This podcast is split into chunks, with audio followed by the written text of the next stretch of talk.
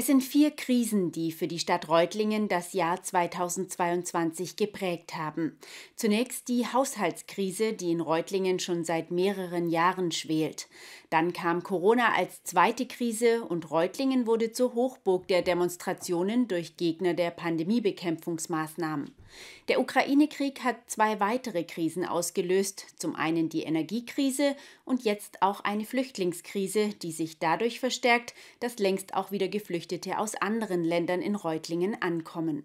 Unser Rückblick und Ausblick für die Stadt Reutlingen. Es ist eine lange Durststrecke für die chronisch klamme Stadt. Reutlingen muss an allen Ecken und Enden sparen.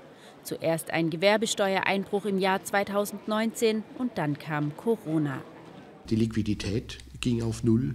Und seither versuchen wir nach drei brutalen, wirklich brutalsten Konsolidierungsrunden, wir haben die Verwaltung wirklich ausgezogen bis auf die Knochen, es gibt keinerlei Reserven mehr, sehen wir jetzt einen Schimmer am Horizont. Das Jahr 2023 werde noch einmal schwierig. Dann sei Erholung in Sicht. Die Prognosen für die weitere Zukunft stehen günstig. Im gemeinsamen Gewerbegebiet mit Kirchentellensfurt arbeitet die Porsche-Tochter Cellforce gerade mit Hochdruck an einer Akkufabrik für Elektroautos. Schon im kommenden Jahr soll hier produziert werden. Im vergangenen Jahr war Grundsteinlegung. Diese Ansiedlung, auf die bin ich wirklich stolz, das hat man statistisch gesehen als Bürgermeister alle 30 bis 40 Jahre. Also einmal in der Amtszeit ein solches Ding. Das ist 100 Millionen mit 230 äh, Arbeitsplätzen zu Beginn. Das ist schon was. Zukunftsträchtige Unternehmen werden auch auf dem ehemaligen Willy-Betz-Gelände im Gewerbepark RT Unlimited angesiedelt.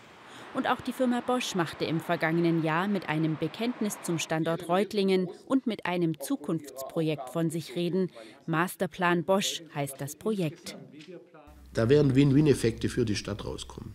Es wird Win-Effekte für Bosch geben und es wird Win-Effekte für Reutlingen geben. Es werden Flächen frei an der Bandlinstraße. Bosch wird die Echatz, die ja mitten durchs Betriebsgelände fließt und bisher unzugänglich war, aufmachen.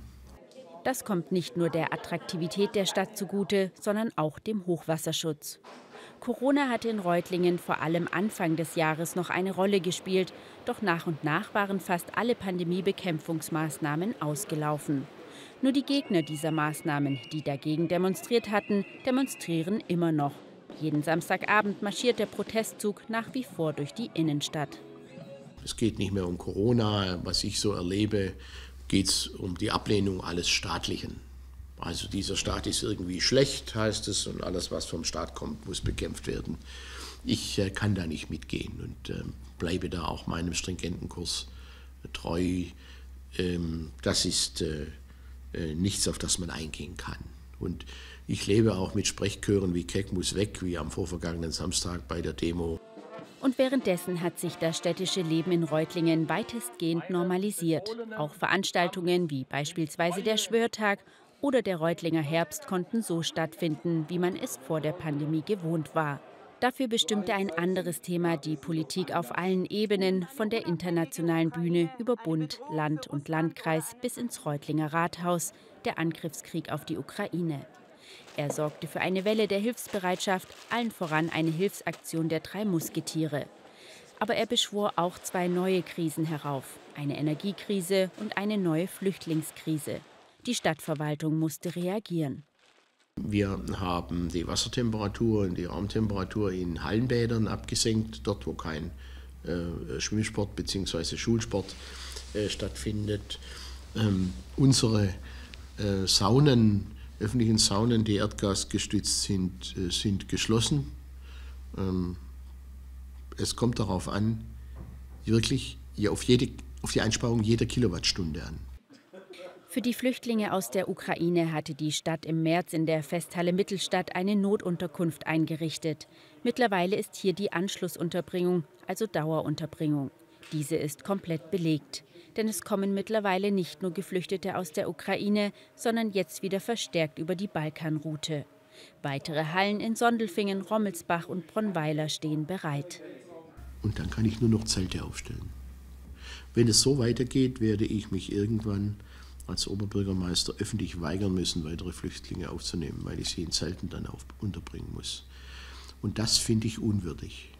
Doch neben Haushalt, Corona, Energie und Flüchtlinge erforderten auch andere Dinge dringendes Handeln. So die Häuserzeile in der Oberamteistraße. Anfang 2023 soll es mit der Sanierung endlich losgehen. Die Zeit drängt, denn zwei größere Erdbeben im Jahr 2022 hatten Spuren hinterlassen. Sie sind wirklich vom Einsturz bedroht. Ich kann nicht garantieren, dass ein weiteres Erdbeben nicht zum Einsturz der Gebäude führt. Ähm, und ähm, ich äh, hoffe, ich bin ein sehr geschichtsbewusster Mensch und ich bin der festen Überzeugung, dass ähm, wir ein Stück Kulturgeschichte, Stadtgeschichte für die, die nach uns kommen, weitergeben müssen. Kulturelles Highlight im vergangenen Jahr waren für Oberbürgermeister Keck die Konzerte der Württembergischen Philharmonie, vor allem in diesem Konzertsaal der Stadthalle Reutlingen, die am Freitag zehn Jahre alt geworden ist. Dieser Saal hat eine Nachhaltzeit, die an den Wiener Musikverein heranreicht. Das ist gigantisch und das Orchester ist von ganz herausragender Qualität. Und seit dem vergangenen Jahr ist Ariane Matjak die neue Chefdirigentin. Wer diese Frau dirigieren sehe, dem gehe das Herz auf, so Oberbürgermeister Keck, der die neue Dirigentin als Geschenk des Himmels bezeichnete.